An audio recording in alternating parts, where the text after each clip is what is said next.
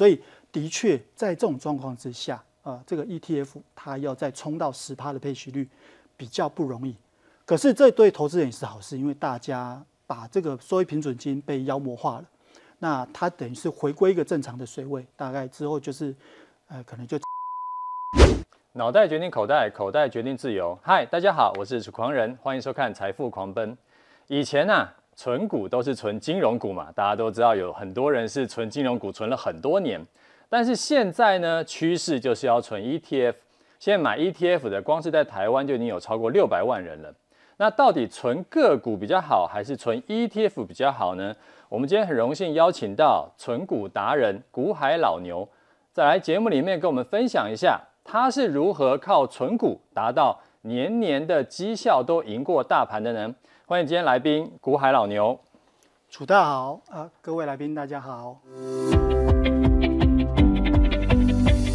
那老师啊，第一个问题想要请教你，就是说，呃，去年呢，这个高股息的 ETF 很热嘛，就是非常热，然后就一路热热了几乎一整年。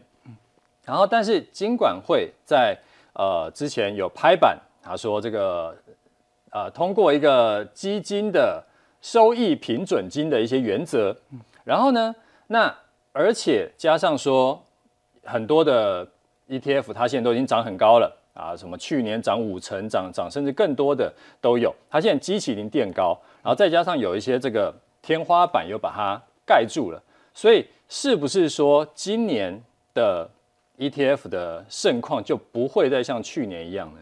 好。这个我在我的新书里面有跟大家分享，就是 ETF 这一块的内容。啊，其实收益平准金哦，很多投资人都有在问。那我们可以先看到，就是这个收益平准金的四个原则。那首先呢，金管会它要告诉大家说，你的配许原则，第一个是不能够超过这个参考的配许率。哦，例如说，哎，当然，因为你的指数本来就只有配八趴到九趴啊，可是你突然配了一个十趴出来。那当然是不太合理的。你说的指数是什么？呃，就是 ETF 它追踪的指数。追踪的指数。对，所以它会依照你 ETF 的配息率，然后来发放。所以的确以后可能没有看到，没有办法再看到这种十趴的这种盛况。嗯。那再来呢？你要什么时候才能动用？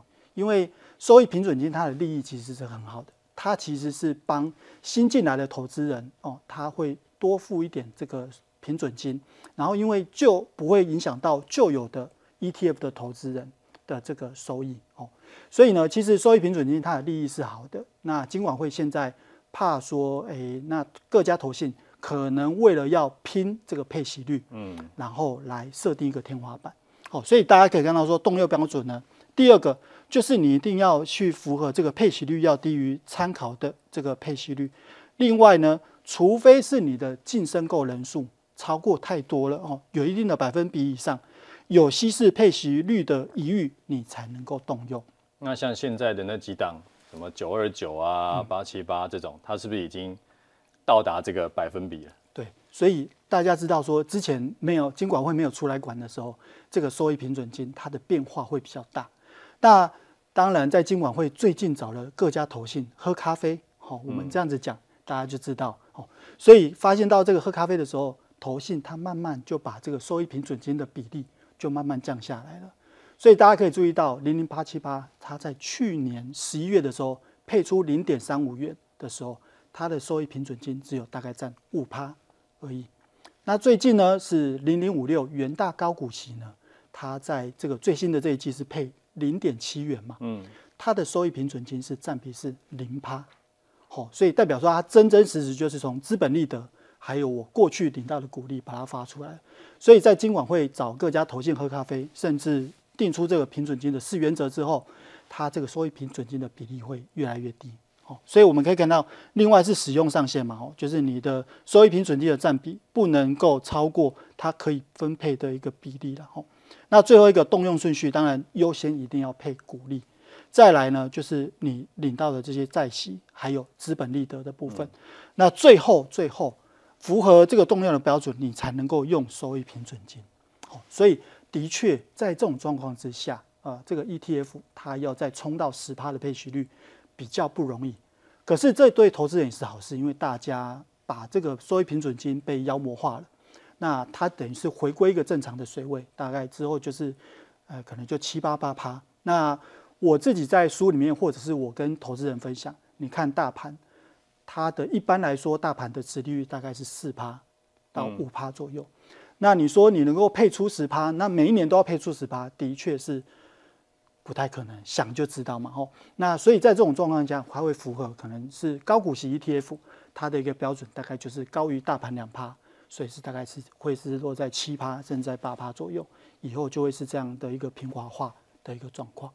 可是这个是长期来看，那如果说像去年是刚好有一个算是多头的走势，对，那如果今年没有这么好的话，那应该也不会到什么七趴八趴吧？呃，这当然就是看各家配息的状况。那我们知道说去年的景气是相对比较差的，那因为股价在去年大家看大盘都涨了两成，快三成哦。嗯、那在这种状态下，股价已经上去，那殖利率相对会来的比较低一点。所以大家可以心里面预期，可能你把标准再放低一点，可能放在六趴到七趴之间这样子来看哦。那的确，我们现在从各家 ETF 它的一个账上是可以发现到，其实它还是可以再继续配的。例如说，像零零五六，它目前在账上可以配发的，光是现金股利其实都有两块多。那等于是它一季配零点七的话，那它可以再配个三季四季，其实都是没有问题的。那你想一下，它现在这一季配了，下一季再配一次，接下来又到七月八月这个就除权息的旺季的时候，那股利股息又会再灌进来，好，所以这种状况其实，在高股息 ETF 它就是源源不绝的这个一直这个股利一直灌进来。OK，好像之前嘛，我刚刚一开始有讲，存股族都是存金融股，因为金融股稳定，然后大到不能倒，反正政府给你靠嘛。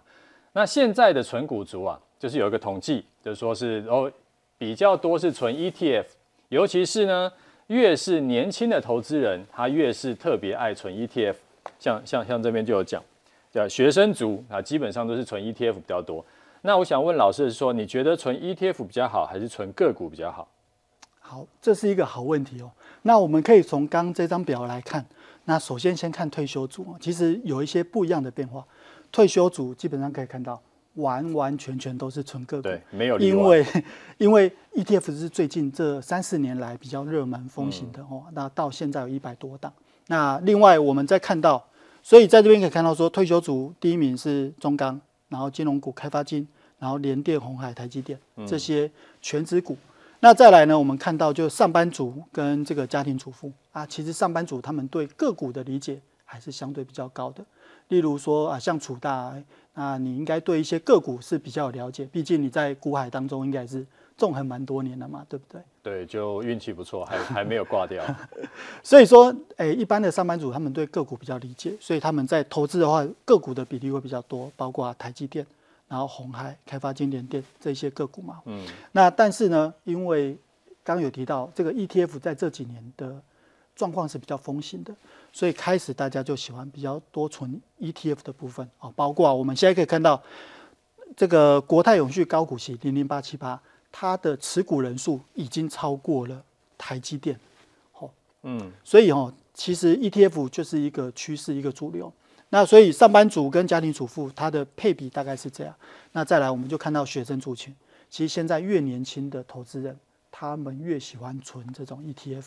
哦，主要当然有 ETF 有几大优势，所以我们可以看到学生组第一名是这个国泰永续高股息零零八七八，再来就是元大高股息哦，最老牌的，它已经是十三年的高股息了哦的 ETF，第一档高股息 ETF，那零零五六，再来就是元大的台湾五十，这些都是前三名都是 ETF 的部分。OK，所以说其实呃存 ETF 比较好还是存个股比较好，那就是没有一定。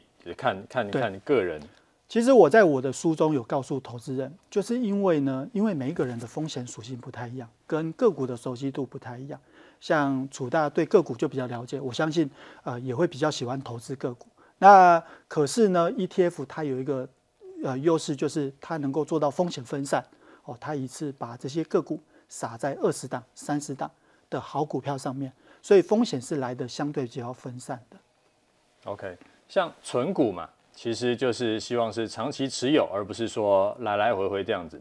啊，长期持有，再加上说每年呢、啊、都有一个稳定的配息，然后我持续累积股票，我持续存，就是有钱就买，有钱就买，那我的张数呢就会越来越多，我的累积收到的配息也越来越多，啊，也可以赚到价差。如果我选的是好的，那我想要问老师的是说，如果我想要同时赚价差，我想要同时呃配息越领越多，那我应该要怎么做会比较好？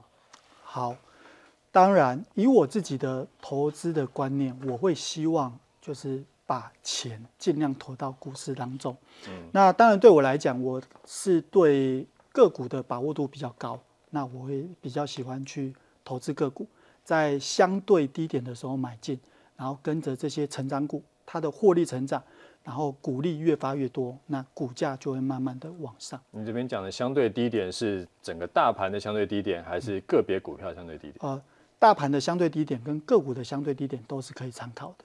所以在我这本书中，其实呃跟前面两本书有点不太一样的是，我帮大家做一个估价的公式。那你只要用简单的加减乘除，那你就可以算出来，哎，它目前的股价位阶到底是在便宜价、合理价。或者是昂贵价，那当然对我的投资逻辑来讲，我一定是告诉投资人，你要买在合理偏低以下的股价，然后不要买在这个昂贵价。你这个是会是说这一档股票，然后它的用本益比去判断吗？嗯，本益比是其中一个哦，选股的，呃，就是判断股价位阶的方式。那当然在这本书里面，我有推荐大家可以用平均股利，就是用近五年的股利的发放状况来做一个计算。所以在我的新书当中，呃，我告诉大家如何去组成这个报警股的投资组合。那首先我们可以看到说，第一个当然是刚刚有提到的这个 ETF，它具有风险分散还有费用低的一个优势，是适合小资族跟新手来切入的。那第二个部分呢，是我们提到的这个金融股，它是用钱滚钱，金身不倒，可以稳稳赚的一个个股。那再来，当然是我最喜欢的这个高值利率股吼。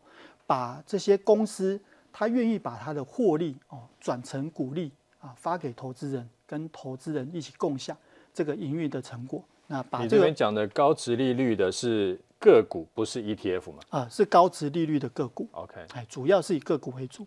那这边我也会跟大家讲的是说，把这个高股利当成是对投资人的一个鼓励哦，对股东的鼓励。嗯。那最后一个部分，我会 focus 在这个步步高升股。那主要步步高升股代表就是获利成长的个股。那当然，获利成长的个股，它会跟着这个主题型的这个趋势，会慢慢的往上，然后股价呃不只是获利呃持续成长，它的股价也会步步高升。所以我是用这四种就是不一样的投投资的标的来做这个投资组合。那像现在市场上最夯的，其实从去年就是这样，就是月月配。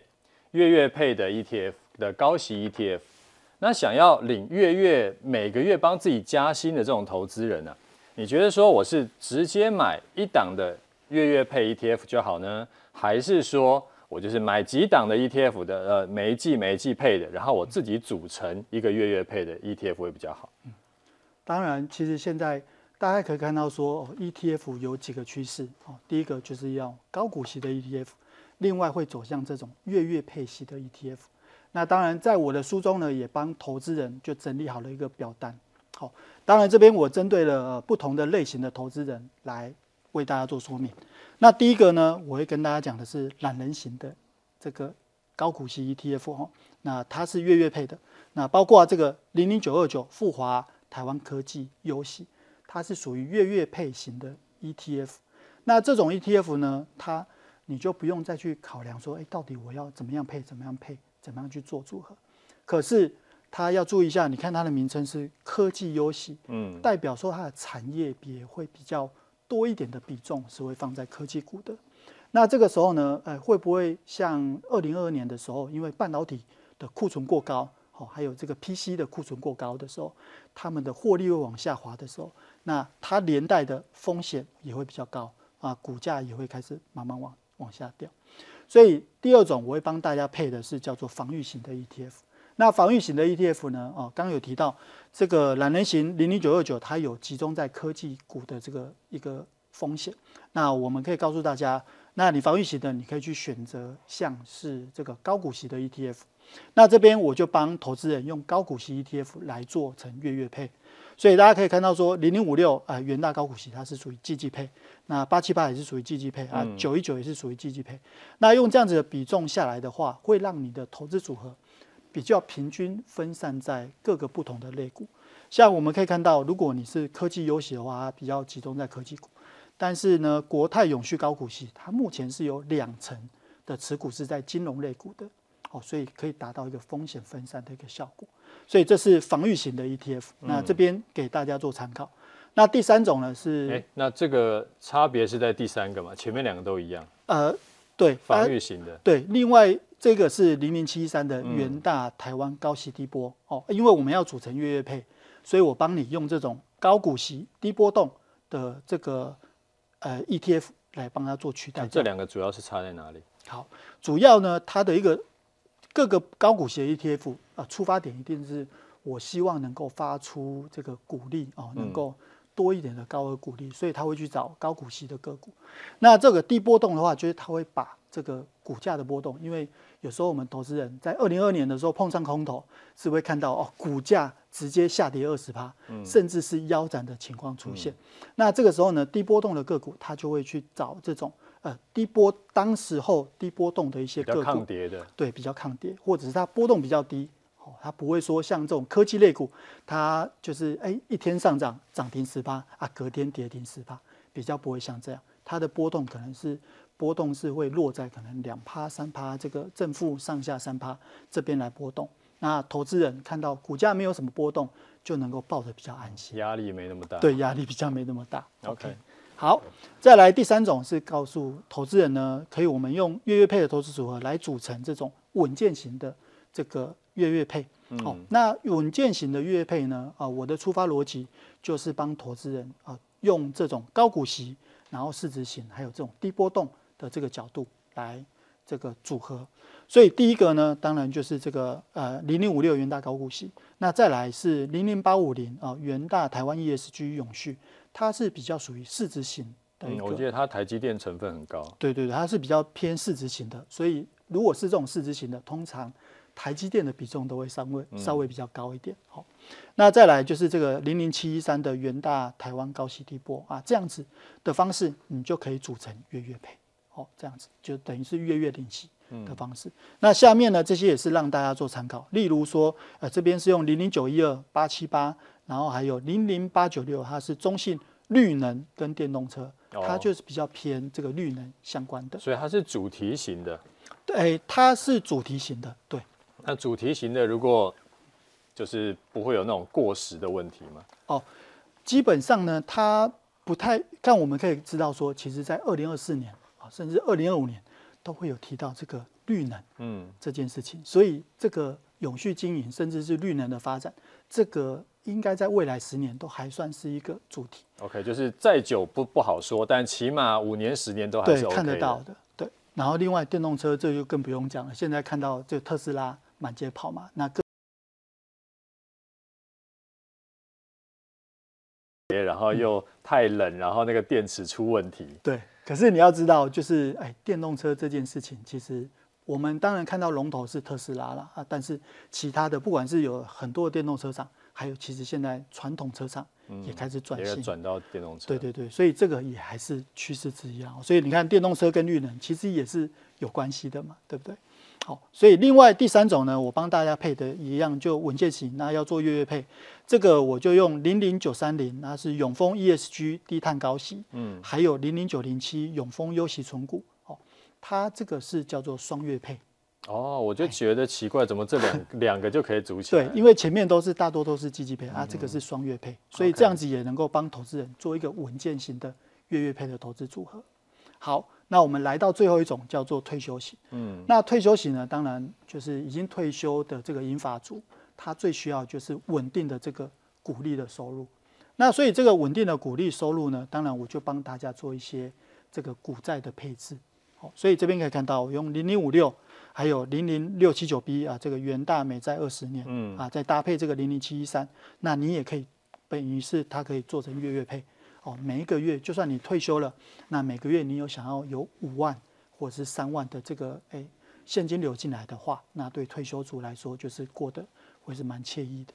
哦，所以这边我提供两种组合给大家做参考。那另外一种就是搭配这个零零七二零 B 的元大投资级公司债，那再搭配八七八还有九一九，都可以做成月月配的这个退休型的。ETF 组合，所以退休型的主要就是多了债券的配置。对，主要帮就是帮这个投资人做一个债券型的配置。OK，好，那接下来呢，我们有一个网友提问的问题啊，就说 AI 啊，从去年到今年都还在热嘛，然后呢，他就说他想要跟上这一波 AI 的热潮。所以他想要问老师的是说，诶，现在还能够买之前啊，因为 AI 已经涨翻天的一些股票吗？像技嘉啦、广达啦、伟创啦、英业达等等等等的，啊，就看到说，因为现在还是有很多报道持续在讲 AI 嘛，然后之后可能也是一个长期趋势，至少会热到二零二六年。那 AI 的概念股是不是也可以存股呢？所以各位投资人有提到说，到底这些 AI 的一个风潮是否能够顺利的到二零二六年？那老牛这边先跟大家分享一些投资概念。那包括，其实我喜欢的投资标的呢，它最好的样子就是，哎，获利成长，然后股利增加，股价上涨。哦，所以重点要放在获利要先有成长，那而不是消息面的拉抬。那我们可以看到说，今年呢。它这个 AI 呢，是否能够延续啊？的确，在去年呢，有些个股都涨了一倍、两倍。那到底现在到底还能不能追呢？投资人一定要记得哦。像一开始，你可以先锁定一些大型的权值股，包括这个台积电、还有联发科跟日月光。那大家可以知道说。AI 的这件事情呢，一定会延续到这个跟半导体有关系，所以我们可以看到说，现在这个台积电，它去年的均价是五百四十三，可是在今年呢，它已经突破六百元的一个大关，大关了吼。那去年的现金股利啊，每一季都是发诶两块、二点五块或者是三块，那今年的第一季已经发到三点五元了，所以是不是符合老牛所说的获利成长、股利增加？股价也会跟着上涨。再来第二个呢，包括了这个龙头股哦，联发科它 IC 设计的部分，那一定会有需求嘛哦。所以大家也可以看到说，其实联发科呢，它现在它去年的这个现金股利是七十六块，可是今年呢，它会改成半年配，所以代表说它上半年会再配一次。下半年也会再配一次。那联发科这家公司，它的现金是非常多的，所以这是大家可以注意的。另外第三家呢是日月光投控。那日月光投控，大家可以知道说，这个台积电不止一次在法说会上面有提到先进制程的封装，那包括 CoWoS 相关的个股。那当然呢，呃，其实有一些中小型股，它已经涨得乱七八糟了。那这个时候，大家可以先注意一下这个日月光它的一个龙头股的表现哦，然后再来找一个合适合适的买进时机。那另外呢，如果你要买 AI 个股的话，当然老牛会建议你要撇开一些涨多了的个股，那开始去往它的上下游受惠的相关个股来找哦。所以呃，这边老牛会针对几个，例如说 AI 的这个 PC 啊，哦，或者是它的散热的或者是记忆体的族群来做发展，所以在这几个这个次产业里面啊、老牛各找了一档为大家做说明。那第一个呢，当然就是微星的部分。那微星当然就是受惠于这个 AI PC。那 AI PC 其实有蛮多档的啦，包括这个宏基啊、华硕啊、技嘉都算是相关类股。但是老牛其实比较喜欢的是微星啊，因为它的其实它的殖利率。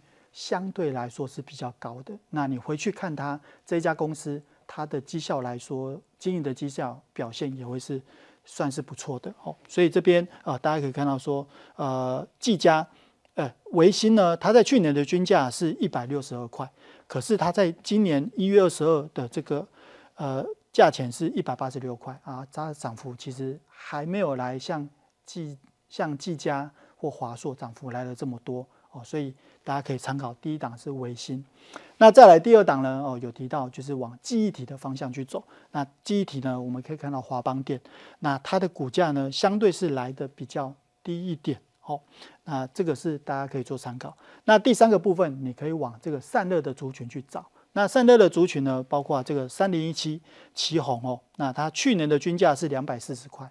不过，因为大家也知道说 A I P C 哦，AI 这个 AI 伺服器还有这个网通的需求哦，导致于说奇宏它的股价在短期间上涨了非常多哦，已经超这个我们在一月二十二号的收盘价已经看到它来到三百八十块，所以建议大家一定要先对这些类股做好估价，然后看它的成长性如何，然后在这合适的，例如我讲的合理的价钱再来做买进。嗯好，以上是今天的介绍，谢谢大家。好，那今天谢谢来宾来分享他的操作心得，然后还有大家不要忘记要去买他的新书。你看完了我们今天节目，觉得有收获，你记得要按赞并且订阅起来。每周一和六的晚上八点，我们准时在财富狂奔节目和你再见，拜拜。